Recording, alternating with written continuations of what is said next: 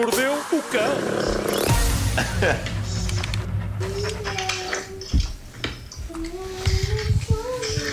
Uh, título deste Ah, episódio. Pedro, eu acho que o Nuno não sabe. O Nuno não sabe. Não, o Nuno não não percebeu. Ah, pois não, pois não. Temos tempo. Mas temos Já tempo. passaram o. Já passaram os. Já Já. passaram o Já, genérico. já. Título. Já, É já. que eu não tenho. Várias vezes. Não tenho título ainda.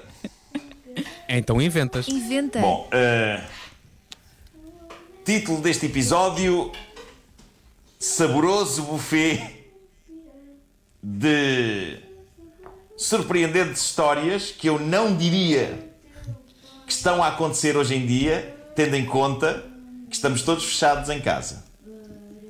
Mas estão. Giro. É este o título. Oh, oh, oh, Nuno, Eh. faz-me um favor. Podes fazer um favor? Sim, sim. Fala, afa- afasta esse microfone e junta à boca. Como fizemos na semana passada, lembras-te? Faz lá isso. O que o quê? Mas a falar, não é? Só para ver se o som sai desse assim. microfone. E agora afasta o microfone a falar. Um, dois, um, dois. Um, dois, agora um, fala. dois. Esse microfone não Vai, está a fazer Um, dois, rigorosamente nada, Nuno Marco. Pá, deixou. Deixou de funcionar. Deixou de funcionar. Há coisas que não Isto mudam, funcionava não tão é? bem. Deixou de funcionar. Deixou de funcionar. De um momento para o outro. Vai. Então Fala. Vou fazer assim, vou fazer assim o homem que mordeu o cão. Estão a ouvir bem agora? Ótimo. Está perfeito. Muito Está bem. perfeito.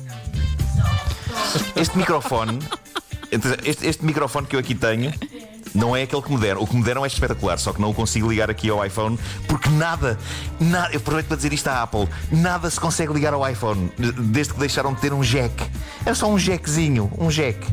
Ah, Estou irritado, estou irritado. Ah, vou ter que me acalmar e respirar fundo. Não se nota nada. Portanto, tenho, um, tenho aqui um microfone espetacular que, que não posso usar porque não dá para ligar ao, ao telefone. Eh, e quanto a este micro- microfone que está aqui, vejam o que eu lhe vou fazer. Aí está. Andou o micro ao chão. O meu filho ficou assustado. Bom, é um dia rico em notícias. É um dia rico em notícias, a começar por esta que vem de Miami. E que é extraordinária. Eh, esta história passou-se. Não, isto passou-se em Miami, mas eu acho que deve estar a passar-se em mais sítios. É um efeito bastante incrível da pandemia e do distanciamento social.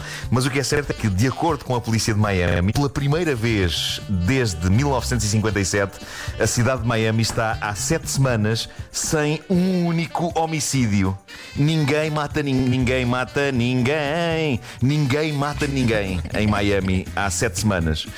Os assassinos estão todos sossegadinhos em casa, como todos nós. E é por isso que, quando isto acabar, eu não sei se as pessoas vão ter qualquer gozo em retomar a ocupação de matar outras pessoas. Eu acho que vai ser meio estranho, porque a humanidade esteve debaixo de toda uma ameaça e de repente acaba o distanciamento e as pessoas, é, ok, já podemos matar-nos agora, não sei, epá, devíamos ensinar a esse vírus que só a espécie humana é que se pode matar a ela mesma. Quem é que esse vírus acha que é? A sacana do vírus. Não sei, eu acho que isto é, é- é meio redundante. É como se pessoas a voltar a matar-se depois disto, é como depois no espetáculo do Circo do Soleil entrasse em palco o palhaço Trollaró. Com uma flor que esguicha. É, é- é o que vai acontecer se de repente as pessoas se voltam a matar umas às outras depois disto.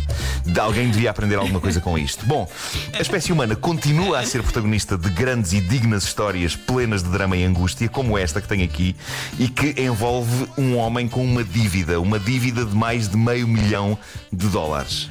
Como pode um homem ficar com uma dívida destas? Uma dívida que o levou até a penhorar a própria casa. Mas foi o que aconteceu a este pobre homem canadiano, Edmund Hopper. Durante tempo demais, este homem viveu sob o esmagador peso desta dívida, até que um tribunal decidiu que ele não tinha de a pagar. Isto é das melhores notícias que alguém pode receber. Imaginem o alívio. O homem tinha uma dívida de 500 mil dólares e o tribunal disse: Não, você não tem que pagar isso. Ahm, e com tudo isto, eu ainda não expliquei a razão da dívida.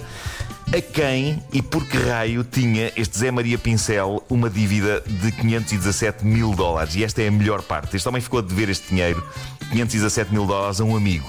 Ao amigo Michel Primo. Primo, que é primo em francês, não é? Toda a gente sabe. Claro que sim, claro. É isso. O meu filho está a cantar. Está Mas na há aula. algum Mas tempo. faz parte da aula ou estás a cantar só? Um karaoke da aula. Eles, eles, dão aula- eles me- metem karaoke. Ah, então canta baixinho. Canta baixinho. Canta baixinho, canta baixinho. Obrigado. Desespero. Este homem está a dever 517 mil dólares a um amigo que se chama Michel Primo. E porquê? Eu tenho que fazer render o suspense desta história porque isto é estúpido demais. Eh, o homem ficou a dever 517 mil dólares a um amigo no jogo. É sempre o jogo, não é? O jogo leva as pessoas à desgraça. Só falta dizer aqui que jogo. Ele ficou a dever meio milhão de dólares a um amigo nesse vício desgraçado de jogo que dá pelo nome de Pedra, Papel, Tesoura. Aquele jogo das mãos. Aquele jogo das mãos em que as pessoas contam até três e há uma posição de mão que representa papel e outra que representa pedra e outra que representa tesoura e depois aquilo são duelos parvos, não é? Se uma pessoa saca papel e o outro jogador saca tesoura, ganha o que sacou tesoura e por aí fora. Eu creio que antes destes dois tipos ninguém tinha jogado pedra, papel, tesoura a dinheiro. Mas o que é certo é que estes tipos jogaram o jogo em 2011 Eles e só em muito. 2017 Pá, possivelmente, mas repara que isto foi de 2011 a 2017. Em 2017 é que um tribunal, depois do homem já ter penhorado a casa e tudo, é que um tribunal declara que um jogo de pedra, papel, tesoura não pode entrar para a categoria de jogos em que é válido apostar somas desta dimensão. E agora o caso volta a ser notícia porque Michel, o tipo a quem Edmund estava a dever 517 mil dólares, voltou à carga, apresentou recurso porque acredita que tem direito a receber esta soma de 517 mil dólares. Epá, que, que saga fascinante, que saga absolutamente fascinante.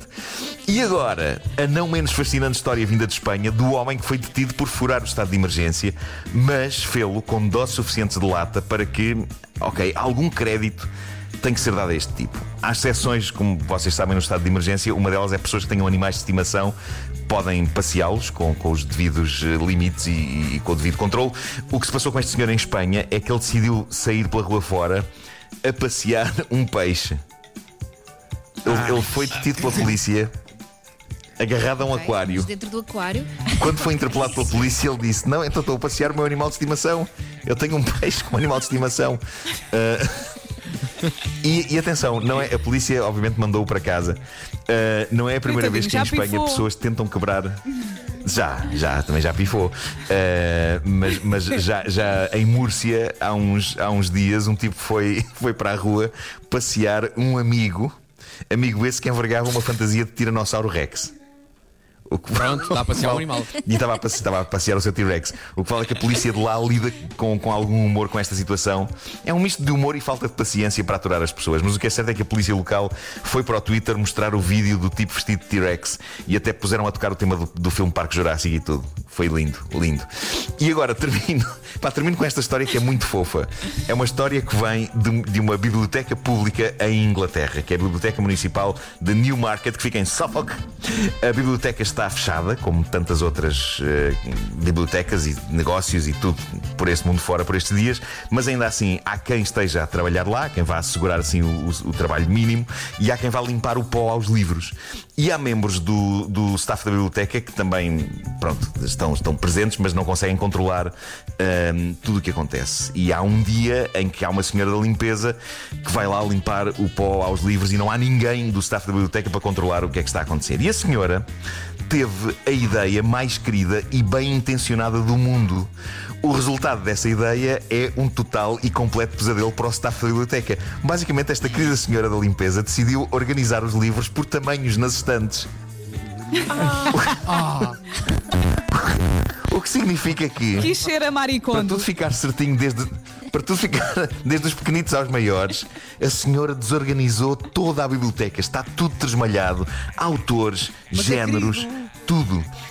Em compensação, nas estantes da Biblioteca Municipal de Newmarket, agora os livros vão do mais pequeno para o maior. Ah, e isto é lindo, é lindo, é lindo. A primeira reação da equipa da biblioteca foi praticamente desmaiar toda. Em conjunto. Claro.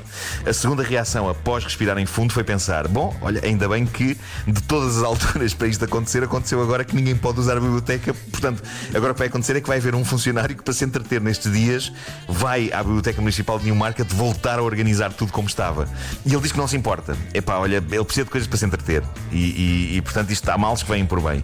Ah, agora, convém explicar à senhora da limpeza que é para deixar aquilo como está, porque se corre o risco daqui a uns dias ela voltar lá e, e olhar para aquilo e pensar: realmente, epá, pá, que desconsideração para o trabalho das pessoas. Deixa-me cá pegar outra vez no pequenito, por aqui o pequenito, por o maior, o maior. Enfim, olha, é fabuloso, fabuloso. Tem Mas- que lhe mas isto dizer, o é, tipo para de organização limpar, distante. não é para organizar. Sim, sim, sim, sim, sim. Eu lembro-me que eh, lembro-me que numa das eh, de- de- que- epá, que estava a, a montar, estava, tinha acabado de mudar de casa e estava a encher as estantes com coisas e minha esposa da altura eh, defendia não, é por, por tamanhos, epá, isso fica horrível assim, porque há uns grandes e há outros pequenos e eu, mas eu estou a organizar por autores, por autores. Ahm, portanto, há aqui uma- uma a eterna guerra entre arrumação literária e arrumação eh, de maricondo. É esse o teu tom quando aquela. estás a discutir? É. É muito expressivo.